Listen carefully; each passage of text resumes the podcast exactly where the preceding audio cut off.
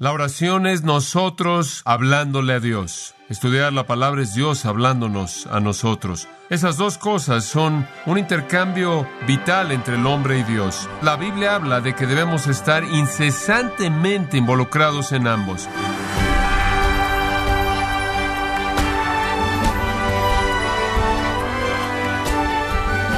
Queremos darle las gracias por acompañarnos en Gracia a vosotros con el pastor John MacArthur. Ha habido personas que piensan que la oración es como una experiencia mística, egocéntrica, que satisface un capricho espiritual. ¿Pero acaso es lo que las escrituras enseñan acerca de la oración? El día de hoy, el pastor John MacArthur, en la voz del pastor Luis Contreras, contestará esta pregunta en la serie la oración de los discípulos en gracia a vosotros. Si es tan amable de tomar su Biblia y acompañarme al sexto capítulo de Mateo. Estamos examinando Mateo capítulo 6, versículos 9 al 15, la primera frase de esta oración. No obstante, quiero leer la oración entera hasta el versículo 13 para que la tenga en mente conforme la estudiamos. Mateo 6, comenzando el versículo 9. Vosotros pues oraréis así, Padre nuestro que estás en los cielos, santificado sea tu nombre, venga tu reino, hágase tu voluntad como en el cielo, así también en la tierra. El pan nuestro de cada día, dánoslo hoy, y perdónanos nuestras deudas, como también nosotros perdonamos a nuestros deudores. Y no nos metas en tentación, mas líbranos del mal, porque tuyo es el reino y el poder y la gloria por todos los siglos. Amén. Hay dos actividades espirituales que deben ser una parte incesante de la vida de un creyente. Dos grandes pilares que sostienen al creyente en el asunto de la vida diaria. Una es el estudio de la palabra de Dios. Dos, la oración. De esta manera los apóstoles confesaron en Hechos 6, 4, y nosotros persistiremos en la oración y en el ministerio de la palabra. La oración es nosotros hablándole a Dios. Estudiar la palabra es Dios hablándonos a nosotros. Esas dos cosas son un intercambio vital entre el hombre y Dios. Y entonces la Biblia habla de que debemos estar incesantemente involucrados en ambos constantemente, diariamente alimentándonos de la palabra de Dios, constantemente, diariamente respondiendo en comunión con Dios. De manera clara, remontándonos al Pentateuco, la afirmación de la voluntad de Dios, registrando su ley y dándosela al hombre fue que ese hombre hablaría de la ley cuando se sentara, cuando se pusiera de pie, cuando se acostara, cuando estuviera andando por el camino. El hombre a través del salmista debía meditar en la ley de Dios día y noche. La ley de Dios entonces debía ser el enfoque de sus pensamientos y el tema de su conversación todo el tiempo, y así también con la oración. El apóstol Pablo dice, orad sin cesar. El apóstol Pablo dice, orando siempre con toda oración y súplica. El Nuevo Testamento nos dice que debemos estar en toda oración con gratitud, hacer conocidas nuestras peticiones a Dios. Debemos estar orando en todo tiempo. Debemos estar estudiando la palabra, recibiéndola, meditándola y entregándola y dándola en todo momento. Esas dos cosas entonces se convierten en el elemento de la vida del creyente. Oír a Dios conforme Él habla en su palabra y hablándole a Dios en nuestras oraciones. Al estudiar las oraciones del Antiguo Testamento, lo cual he estado haciendo en el último par de semanas, para poder entender cómo es que el pueblo judío veía la oración, me sorprendió encontrar que inclusive en la circunstancia más profunda, más severa, inclusive en el foso de la desesperación que ni siquiera podemos imaginarnos, antes de que un verdadero santo de Dios entrara a la oración, con mucha frecuencia adoraba a Dios. Por ejemplo, estaba leyendo a Jonás. Jonás está en el estómago de un gran pez, en una circunstancia increíble que nunca nadie podría identificarse con él. Hable usted de temor, hable usted de miseria. Ahí está él, en el estómago de un gran pez, y en el capítulo 2 de Jonás, él comienza una oración. Y usted pensará que él simplemente haría a un lado todas las formalidades y simplemente se concentraría en sácame de aquí, Dios. Pero Jonás comienza con un himno maravilloso de adoración y alabanza, porque ningún hombre puede realmente pedirle a Dios algo, a menos de que él afirme que Dios tiene el derecho soberano de decir sí o no. Esa es la base, nuestra voluntad debe ser traída en sumisión a Él. Leí Daniel capítulo 9 y Daniel está en el precipicio del desastre todo el tiempo, debido al lugar estratégico en el que Él está en medio de una sociedad pagana Babilonia.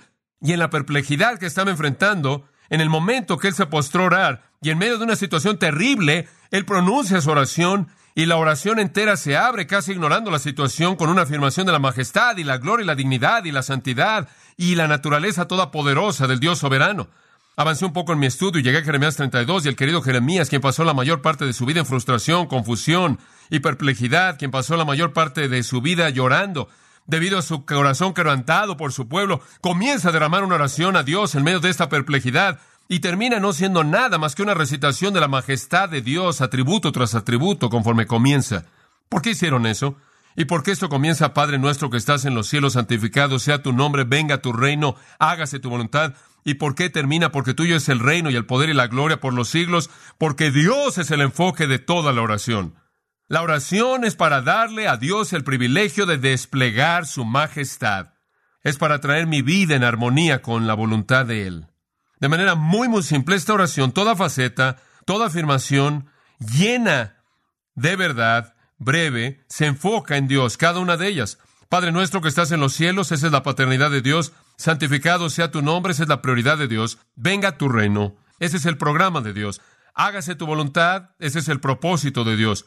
El pan nuestro de cada día, dánoslo hoy, esa es la provisión de Dios y perdónanos nuestras deudas como también nosotros perdonamos a nuestros deudores. Ese es el perdón de Dios. Y no nos metas en tentación, mas líbranos del mal. Esa es la protección de Dios. Porque tuyo es el reino y el poder y la gloria por los siglos de los siglos. Amén. Esa es la preeminencia de Dios. Toda fase habla de Dios. La oración entonces es para colocar a Dios en su lugar infinito majestuoso. Veamos la primera, la paternidad de Dios. Padre nuestro que estás en los cielos. El judío del Antiguo Testamento, el santo de Dios en el Antiguo Testamento, entendía algo de la paternidad de Dios. No hay duda al respecto. Él entendía que Dios era el Padre. Creo que ellos lo entendían más en un sentido nacional de lo que lo entendían en un sentido personal. Creo que lo entendían mejor en términos de que Dios cuidaba en general de la nación de Israel, de lo que llegaron a entenderlo en términos de la intimidad en una relación con Dios como un padre personal. No creo que fue sino hasta que Jesús vino que los hombres realmente entendieron la intimidad de Dios. Y creo que eso es ilustrado de manera vívida cuando Felipe le dice a Jesús, muéstranos al Padre. Y Jesús le dice, ¿has estado conmigo tanto tiempo, Felipe, y no sabes que si me has visto a mí has visto al Padre? Y creo que fue Jesús el que nos trajo la intimidad de eso, pero en el Antiguo Testamento, el judío del Antiguo Testamento realmente entendía a Dios como Padre más en un sentido nacional que en un sentido personal. Y conforme pasó el tiempo y usted llega al tiempo de Jesús, ellos habían perdido el concepto de Dios como Padre. Dios se volvió más y más remoto y no creo que es que Dios se movió. Creo que ellos se movieron conforme se alejaron de la religión verdadera, conforme se alejaron de la verdadera adoración y redefinieron su sistema para tolerar la pecaminosidad, se aislaron del cuidado paternal de Dios, por lo tanto ellos asumieron que Dios estaba remoto e inclusive dejaron de usar los nombres de Dios. Se volvió algo blasfemo inclusive mencionar el nombre de Dios. Habían desarrollado una distancia inmensa. Ellos habían perdido el sentido de la paternidad de Dios, inclusive en un sentido nacional que habían conocido en el pasado. Y entonces cuando nuestro querido Señor pronuncia el término Padre nuestro, es algo sorprendente para ellos. Los despierta a algo que habían perdido hace mucho tiempo en el pasado. Les presenta un nuevo tipo de intimidad que nunca siquiera habían llegado a entender. Padre nuestro. Permítame decirlo, si lo puedo resumir en un sentido, que los judíos en el Antiguo Testamento vieron en la paternidad de Dios cinco cosas básicas. No sé si estas cinco son exhaustivas, simplemente son lo que yo vi. Número uno, ellos reconocían que Dios era un padre en términos de que Él los dio a luz. En segundo lugar, en el concepto de padre, los judíos vieron la cercanía de Dios. Un padre es uno que está en una relación familiar. En tercer lugar, yo creo que los judíos, al ver el concepto de Dios como un padre, vieron su gracia amorosa. Un padre es perdonador. Un padre es tierno de corazón. Un padre es misericordioso. Un padre muestra gracia a sus hijos. En cuarto lugar, yo creo que los judíos del Antiguo Testamento vieron la paternidad de Dios en términos de su guía, como un padre guía a sus hijos, ¿no es cierto? Él los guía, les muestra por qué dirección deben caminar, les da sabiduría e instrucción. Así es como ellos lo veían. Pero en todo esto no sentimentalizaron a Dios, porque una quinta cosa que vieron. Ellos tenían que ver que debido a que Dios era su padre, tenían que obedecerlo. Esa era su parte. Dios engendraría, Dios estaría cerca, Dios mostraría gracia, Dios también los guiaría, y ellos debían responder en obediencia. Pero creo que ellos tenían un sentido de distancia conforme regresamos a lo que Jesús dice en el capítulo 6, que les había llevado a perder este sentido de intimidad. Creo que lo único que les quedaba era el concepto pagano. ¿Saben una cosa? Los griegos llamaban a Zeus, padre Zeus, y en conexión con el padre Zeus el término llegó a significar señor o gobernante. Perdió toda su intimidad. No quedó nada de intimidad, y por cierto, Zeus era un dios bastante corrupto. Simplemente quiero que sepa eso. Había un Dios amable llamado Prometeo, y Prometeo vio el mundo, según la leyenda griega, y Prometeo dijo que no había fuego en el mundo. Y los hombres tenían frío en la noche, y los fuegos no solo eran buenos para mantenerlos calientes, sino que eran buenos para muchas cosas, para palomitas y malvaviscos y comunión y cosas así. Y Prometeo vio al mundo y dijo, no es bueno que el hombre no tenga fuego. Y entonces Prometeo le dio al mundo fuego. Y el padre Zeus se enojó tanto con Prometeo que tomó a Prometeo y lo llevó a la mitad del mar Adriático, encontró una roca que estaba saliendo ahí del agua, y encadenó a Prometeo esa roca y lo dejó ahí, en medio del calor terrible del día, y la sed del día, y el frío de la noche, y constantemente le quitó, creo que, una especie de ave, con sus garras hizo eso, continuamente le quitaba, le arrancaba su hígado, y Prometeo, según la leyenda, siempre terminaba con un nuevo hígado, y entonces siempre se le hacía eso. Los griegos dijeron que eso es lo que el padre Zeus piensa acerca de algo bueno para la gente. Ahora ese es el contexto de este día. Padre no significaba nada, había perdido su significado. Y para los fariseos y a los escribas pensar en Dios como un padre era un pensamiento muy vacío. No significaba nada más que un señor o un dios, un gobernante, un rey. Y Jesús lo usa de una nueva manera. Jesús inyecta en esto algo rico, algo especial, algo íntimo. No solo en la palabra que él usa, como veremos, sino en la manera en la que él trajo Dios a los hombres, ¿no es cierto? Jesús hizo esa intimidad posible. Por cierto, cuando Jesús oró, él siempre usó la palabra Padre. Más de 70 veces la palabra Padre, él siempre la usa. Solo en una oración que él oró, no usó la palabra Padre. ¿Sabe usted qué oración fue esa? Dios mío, Dios mío, ¿por qué me has que desamparado? Solo al llevar el pecado fue el separado del Padre y solo entonces él nos dijo Padre. El resto de las veces, la intimidad de esa relación fue expresada y solo en ese momento temporal, cuando fue quebrantada al llevarle el pecado, él se dirigió a Dios de otra manera. Escuche, cuando usted va a Dios y le dice Padre, no está hablando del Padre ganso, Padre de alguien, alguna persona benevolente que quiere regalarle a usted huevos de oro, o la Madre gansa, o lo que sea. No estamos hablando de alguna deidad que está totalmente desinteresada y es un padre únicamente en el sentido de su liderazgo. Estamos hablando de alguien benévolo, amoroso, alguien que está involucrado de manera personal, alguien que es absolutamente íntimo. Permítame profundizar un poco más. Estudié un poco esta semana las filosofías de la época y descubrí algunas cosas interesantes. Habían dos filosofías primordiales que existían en el tiempo de Cristo en el mundo greco-romano. Son conocidos como los estoicos y los epicúreos. Ha leído usted de ellos, ¿verdad? Los estoicos tenían un atributo esencial para los dioses. Decían que el atributo primordial de un dios es apatheia. Obtenemos la palabra apático de esta palabra. Ahora, apatheia para el griego es esencial en la capacidad de experimentar cualquier sentimiento. Ahora los griegos dijeron esto, si una persona puede sentir amor, él puede ser lastimado. Si una persona puede sentir gozo, él puede sentir tristeza. Si una persona puede sentirse contento, puede sentirse infeliz. Por lo tanto, los dioses no sienten nada, de lo contrario podrán ser lastimados. Entonces ellos escogen ser totalmente personas que no tienen pasiones, no tienen emociones, incapaces de sentir algún sentimiento. Son apáticos, indiferentes. Esa es la perspectiva estoica de los dioses, totalmente carentes de emoción, pasión, indiferentes. Los epicúreos tenían una idea un poco diferente. Ellos dijeron que la cualidad suprema de las deidades es ataraxia. Ataraxia es un término que significa serenidad total, calma total, paz perfecta. Ahora ellos dijeron que si los dioses se involucraban en asuntos humanos, perdían su tranquilidad, ¿verdad? Perdían su calma. Si se involucran en el desastre en el mundo, nunca podrán mantener su serenidad, por lo tanto, los dioses están distantes. Y ellos tenían lo que llamaríamos en la actualidad una perspectiva deísta, que hay un poder que está ahí arriba, que echa a andar todo y después se aleja porque no quiere involucrarse. Entonces los estoicos decían Dios es absolutamente apático e indiferente, y los epicúreos dijeron Dios está absolutamente distante, totalmente desinteresado y aislado de toda condición humana. Así es como pensaban de sus dioses, aunque usaban el término Padre. Ahora, ¿qué hay acerca del día moderno? Es un poco diferente. James Stewart citó dos líneas de un poema escrito por Thomas Hardy. Thomas Hardy dijo esto. Él dijo, la oración es inútil porque no hay nadie a quien orar, excepto, y aquí está la cita, esa cosa soñadora, oscura, torpe, que gira la maníbela de esta presentación aburrida. Fin de la cita. Para Tomás Hardy, Dios, esa era cosa que estaba soñando, torpe. Voltaire dijo, la vida es una mala broma.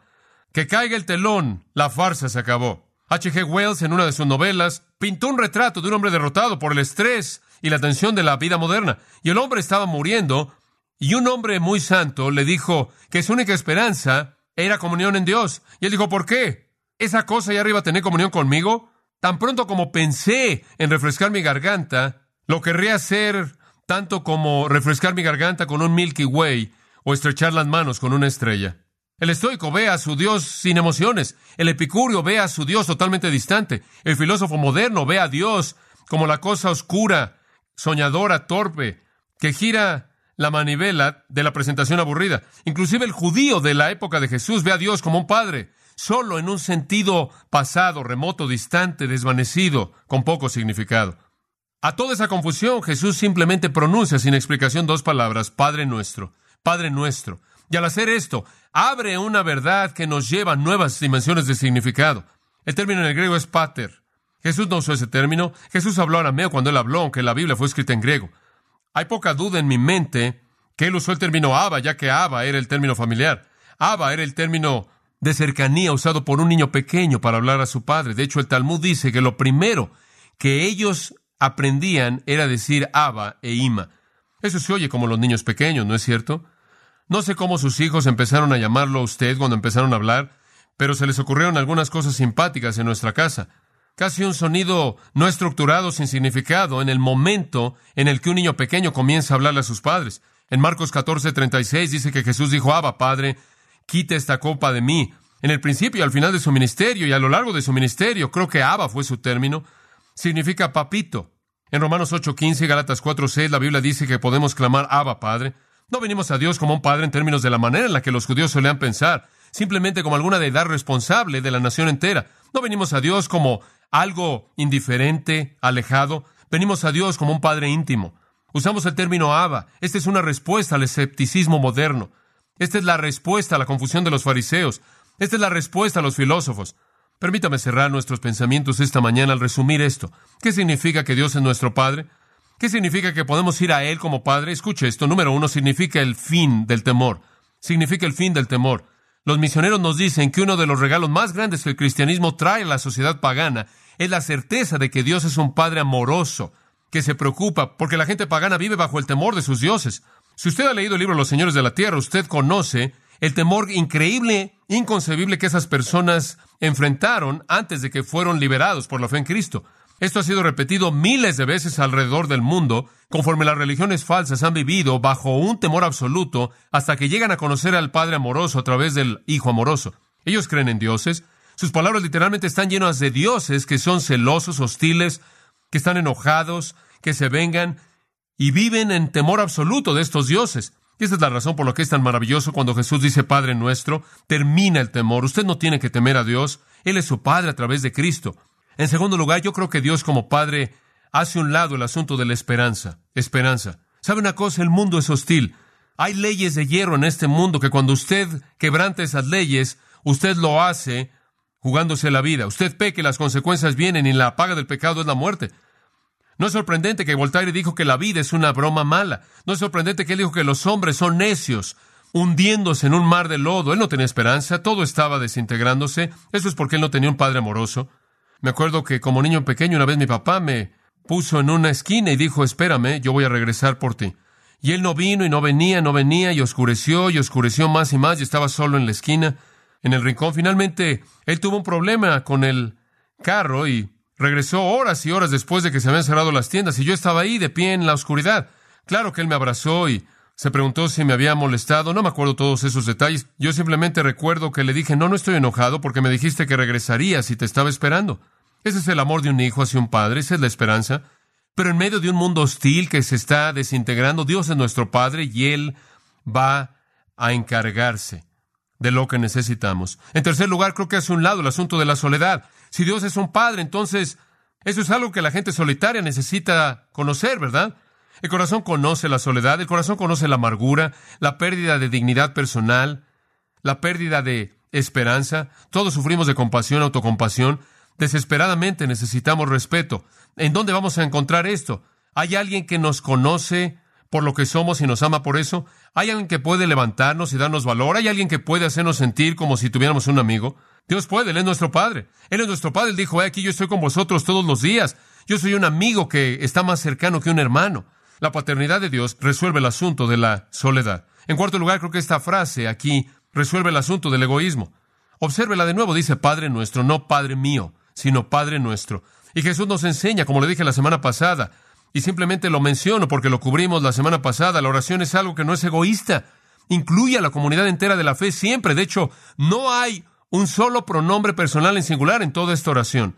Cuando usted ore, no ore centrado en usted mismo, ore con sus brazos abrazando a todo mundo. Efesios 6, 18 dice, orando en todo tiempo, con toda oración y súplica, escuche esto por todos los santos.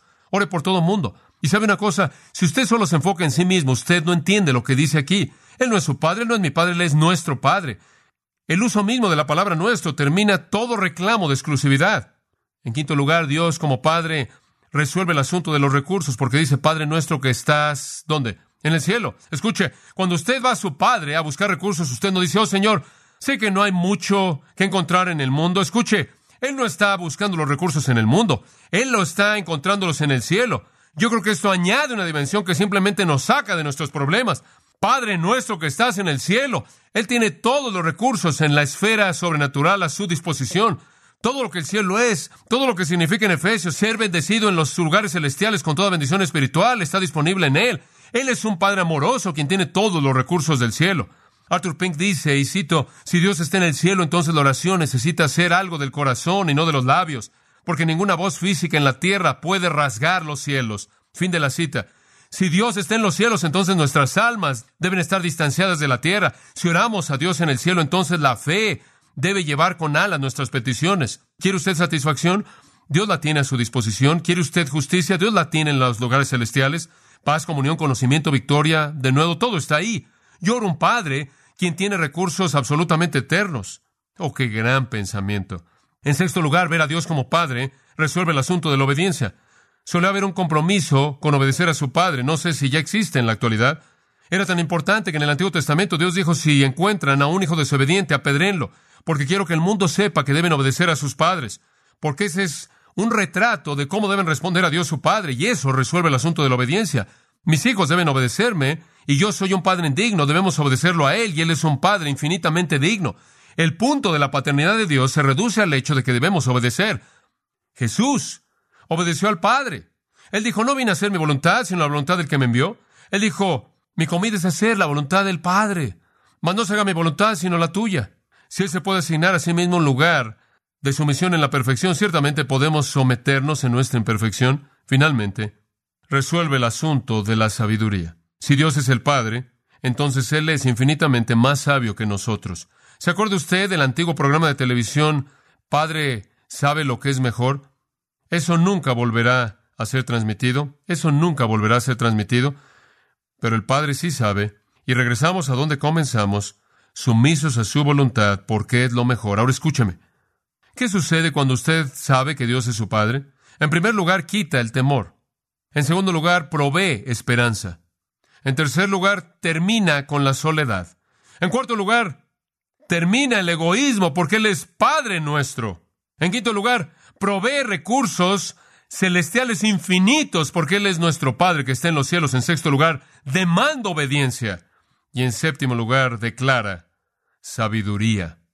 Entonces comenzar una oración Padre nuestro, que estás en los cielos, es indicar mi disposición, mi prontitud a venir como un hijo amado a un Padre amoroso, a recibir todo lo que su amor puede darme. Ahora, cuando usted ore, ¿va a orar usted de esta manera? Inclinémonos juntos en oración. Señor, cada vez que digo Padre nuestro, Sé que no estoy perdido en la multitud. Cada vez que digo eso, yo sé que tú estás ahí. Yo sé que tú estás ahí quitando mi temor, proveyendo esperanza, quitando la soledad, quitando el egoísmo, proveyendo recursos celestiales vastos e infinitos, llamando a mi obediencia y afirmando tu sabiduría absoluta. Oh, qué cosa es tenerte como un Padre.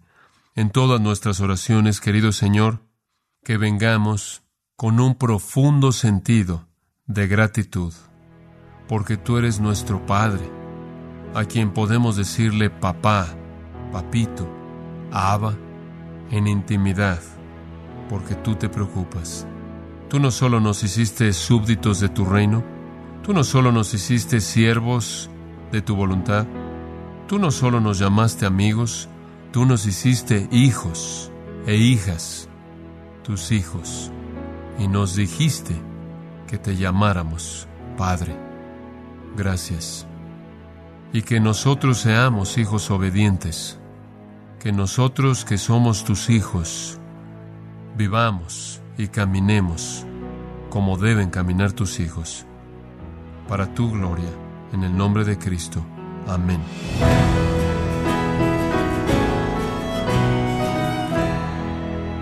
Usted ha escuchado al pastor John MacArthur, quien nos enseñó que el enfoque del creyente en la oración es el de acercarse humildemente al Padre.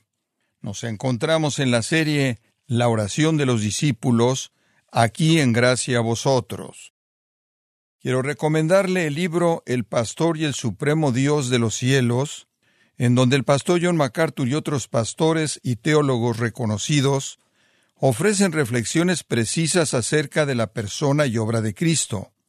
Adquiéralo en la página de gracia.org o en su librería cristiana más cercana. También le quiero recordar que puede descargar todos los sermones de esta serie La oración de los discípulos, así como también todos aquellos que he escuchado en días, semanas o meses anteriores, animándole a leer artículos relevantes en nuestra sección de blogs, ambos en gracia.org. Si tiene alguna pregunta o desea conocer más de nuestro ministerio, como son todos los libros del pastor John MacArthur en español, o los sermones en CD que también usted puede adquirir, escríbanos y por favor mencione la estación de radio por medio de la cual usted nos escucha en gracia a vosotros. Es importante conocer no solo el país y ciudad de donde usted nos escucha, sino también la radio. Para quienes contactan nuestro ministerio por primera vez, pueden solicitar una copia del mensaje de promoción sin costo alguno, un mensaje por oyente únicamente. Si usted vive en los Estados Unidos o Puerto Rico, escríbanos a Gracia Vosotros, P.O. Box 4000, Panorama City, California 91412. O puede escribirnos a través del siguiente correo electrónico radio arroba gracia.org. Le damos las gracias por su tiempo y sintonía en nombre del pastor John MacArthur y del personal, y le comento que estamos orando para que Dios continúe extendiendo su gracia en usted mientras nos acompañe en la próxima edición para continuar desatando la verdad de Dios un versículo a la vez aquí en Gracia a vosotros.